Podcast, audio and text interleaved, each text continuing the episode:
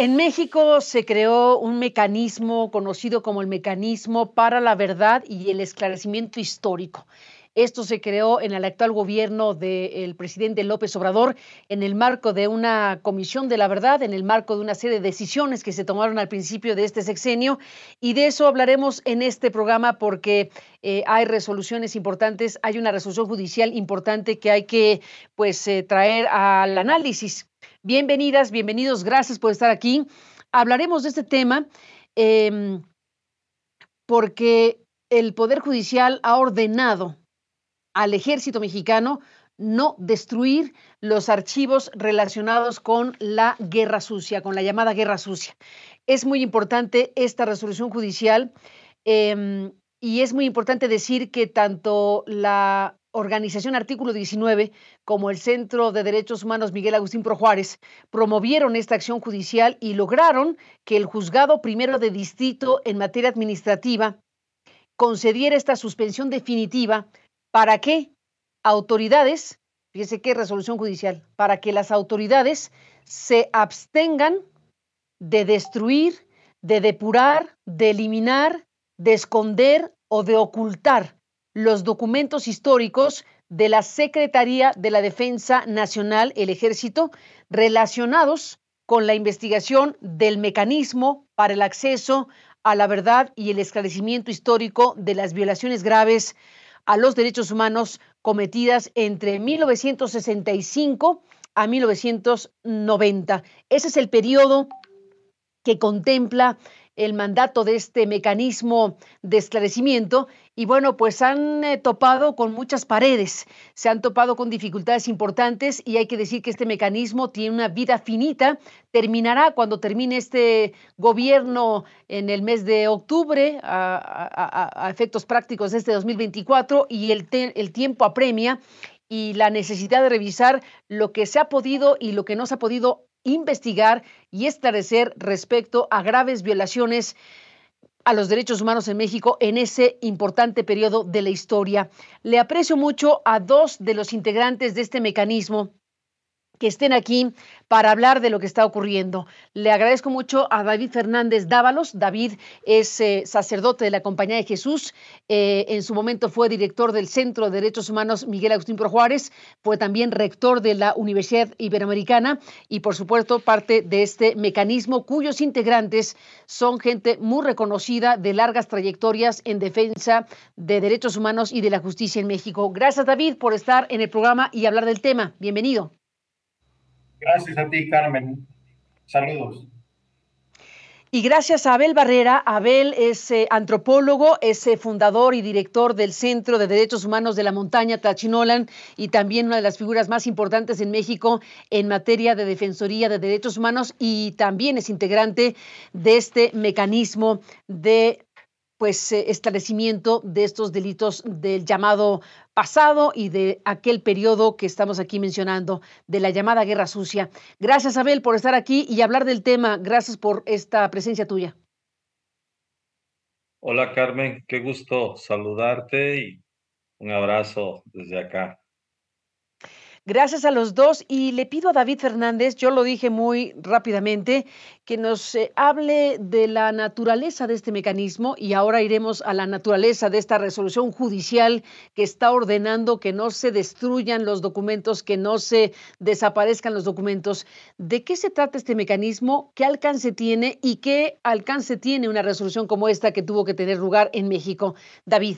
En diciembre del 21 el presidente de la República, Andrés Manuel López Obrador, instaló una comisión de la verdad para investigar graves violaciones a los derechos humanos durante el periodo de la violencia del Estado del 65 al 90. Algunos lo llaman popularmente como de la guerra sucia. Esa comisión de la verdad tiene cinco instrumentos. Un instrumento de investigación histórica, que es nuestro instrumento al que pertenecemos, otro de reparación, otro de búsqueda, otro de memorialización y otro de impulso a la justicia. La verdad sea dicha, en el momento actúa solamente eh, la comisión de búsqueda en una profunda reestructuración la comisión de reparación, que es la de víctimas en el país, con un programa muy limitado de reparación a víctimas y nada más.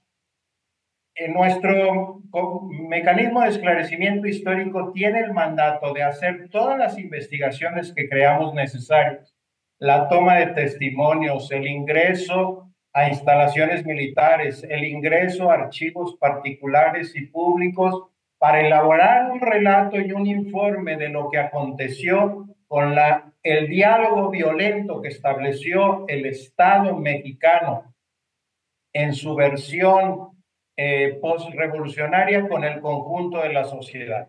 Entonces, hemos en dos años que tenemos de vida hecho visitas a un centenar de archivos públicos, particulares, universitarios, de la Defensa Nacional, de las eh, dependencias del gobierno, de embajadas.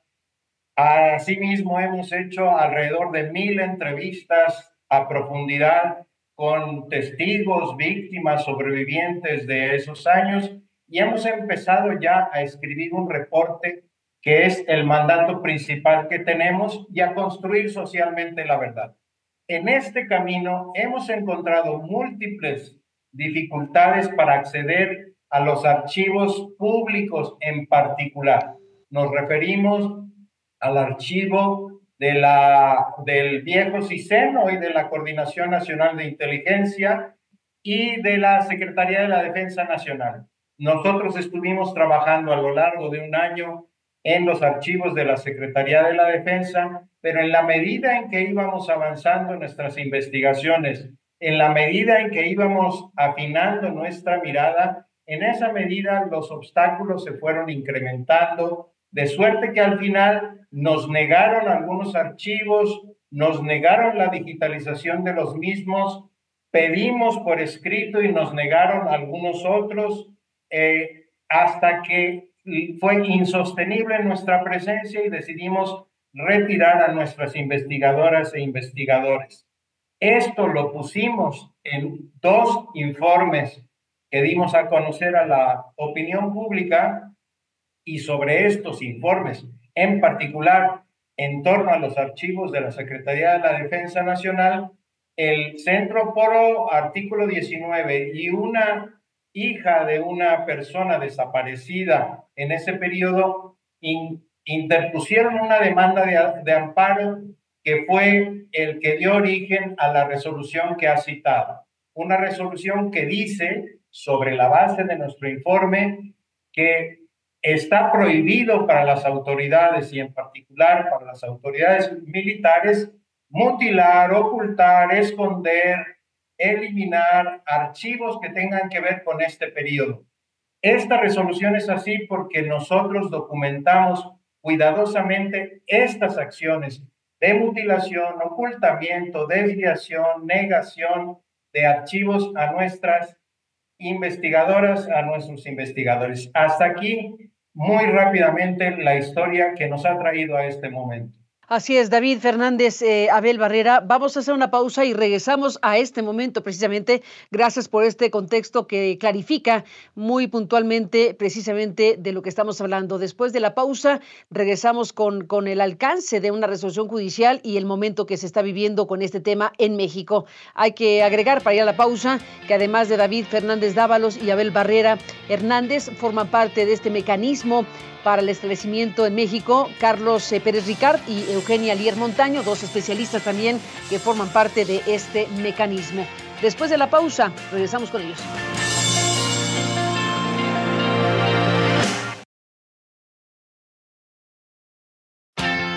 Estamos, Abel, eh, frente a esto, frente a la necesidad de acudir a la justicia en México, pues para ordenar que no se destruya, que no se mutile, que no se esconda información relacionada precisamente con estos eh, eh, hechos eh, vinculados a acciones violatorias de manera grave a los derechos humanos en México. Y bueno, ¿qué significa finalmente que lleguemos a ese punto en la recta final de lo que va a ser la posibilidad de ustedes de esclarecer y de traer verdad a México en estos temas? Y la posibilidad eh, eh, de, la vida misma, del mecanismo. ¿Frente a qué estamos, Abel? Obviamente que este mecanismo, de, por lo que ya describía David, tiene diferentes funciones. Una de las funciones centrales es precisamente la recuperación de documentación vinculada con graves violaciones a los derechos humanos. Eh, además de, ser pues un parte de esta guerra contra las víctimas, eh, ha gozado eh, de impunidad. no hay hasta la fecha, a pesar de que se dieron la creación de la FEMOPS, de la Fiscalía Especial en tiempos de Fox, de que en el estado de Guerrero se creó la Comisión de la Verdad, que tuvo alcances muy importantes en términos de las investigaciones y la identificación de actores, de personajes que tuvieron que ver con desapariciones, con ejecuciones, con torturas. Sin embargo, todo esto es un continuum de impunidad que lamentablemente ha generado un vacío de justicia en nuestro país.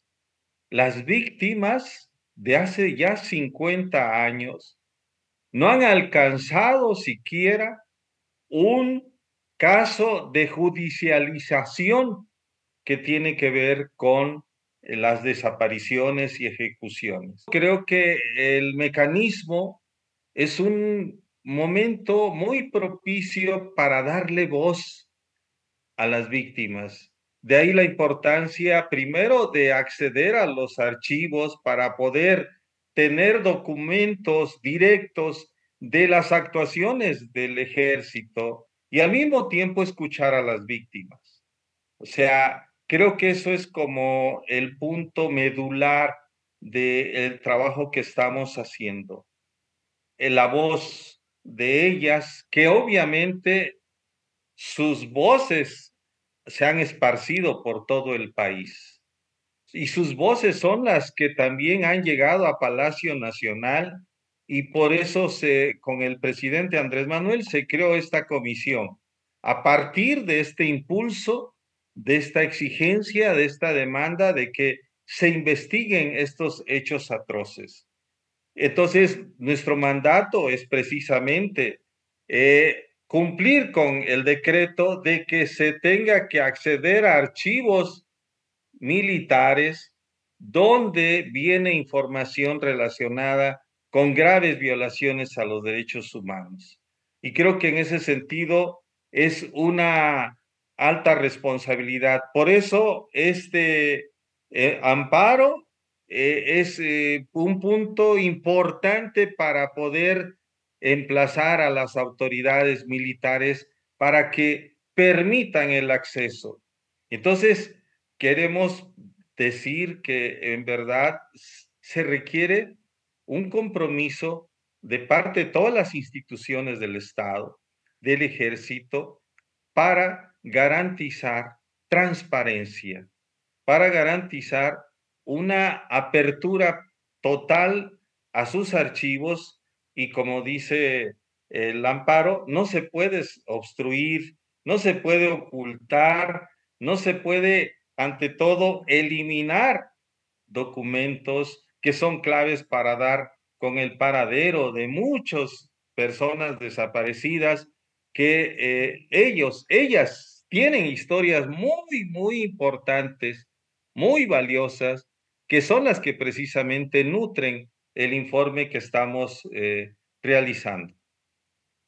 Sin duda, déjenme hacer una pausa, Abel, David, y, bueno, hay que decir que este amparo del que estamos hablando, em, pues eh, fue presentado después de que ustedes eh, presentaron un reporte, que es el reporte Las formas del silencio, sobre las irregularidades que ustedes han documentado para acceder a los archivos de la Defensa Nacional en México, que ordena a las autoridades y al ejército, como se ha dicho aquí reiteradamente, a no destruir, a no ocultar, a no alterar los documentos que están en su posesión de aquellos años. Volvemos después de la pausa y seguimos hablando del tema.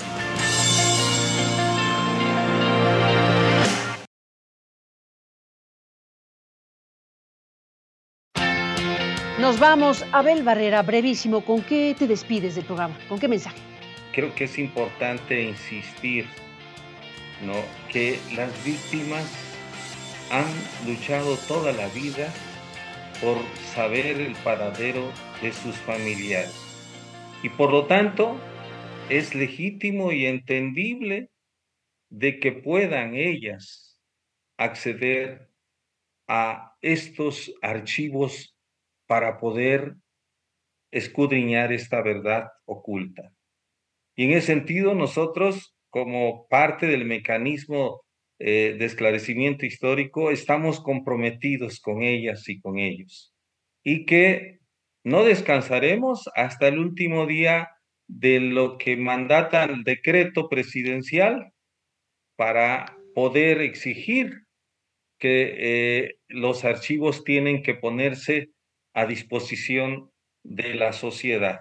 Eh, tiene que ser una lucha permanente para que haya veracidad, transparencia, compromiso de parte de todas las instituciones, incluyendo el ejército, y ese es nuestro compromiso, Carmen.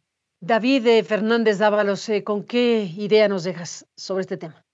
Antes que nada, hago un paréntesis. Una gran paradoja es que en el nuevo registro de personas desaparecidas desapareció, desapareció Alicia de los Ríos, una de las más conocidas eh, personas desaparecidas en el periodo. Eso para hablar de la depuración que se está haciendo del actual listado de personas desaparecidas. Pero la idea más importante que me gustaría dejar a, a ti, a tu auditorio, es Independientemente del informe que nosotros tengamos que elaborar, estoy seguro que lo elaboraremos de la mejor manera posible, oyendo a las víctimas, relatando sus historias, respaldándolas con documentación que hemos venido encontrando. Ahorita, probablemente el tema del amparo tiene más que ver con dejar en el país una herencia en la que los archivos sobre las violencias del Estado, sobre la guerra sucia, sobre las desapariciones, cumplan con la normatividad internacional que dice que tienen que estar abiertos al escrutinio público porque involucra gravísimas violaciones a los derechos humanos, incluso crímenes de lesa humanidad, y que entonces no pueden arguirse eh, eh, eh, argumentos, no pueden traerse argumentos del estilo de la seguridad nacional o de la este, información de personas o la relación con otros países como nos han arguido, sino que estas, estos documentos tienen que estar abiertos para esclarecer qué ocurrió, por qué ocurrió y cómo hacemos para que no vuelva a ocurrir.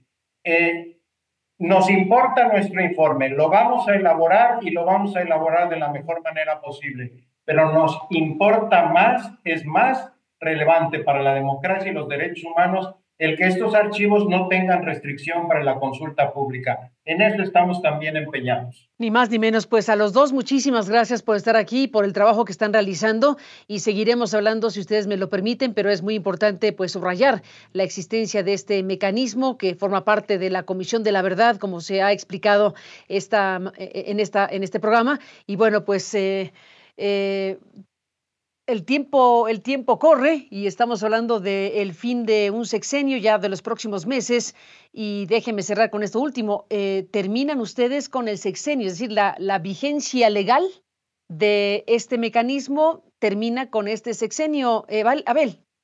Sí, precisamente en septiembre tenemos que estar ya formalmente entregando y obviamente que ya tenemos ahí nuestro calendario para poder ah, hacer estos trabajos preliminares para poder entregar al presidente, pero ante todo también a los colectivos sobrevivientes eh, de familiares de personas desaparecidas este informe. Es un compromiso que seguimos manteniendo con mucha fuerza y con ese compromiso muy abierto con todos los colectivos. Pues a los dos gracias y seguiremos hablando del tema si me lo permiten. David, gracias y hasta la próxima.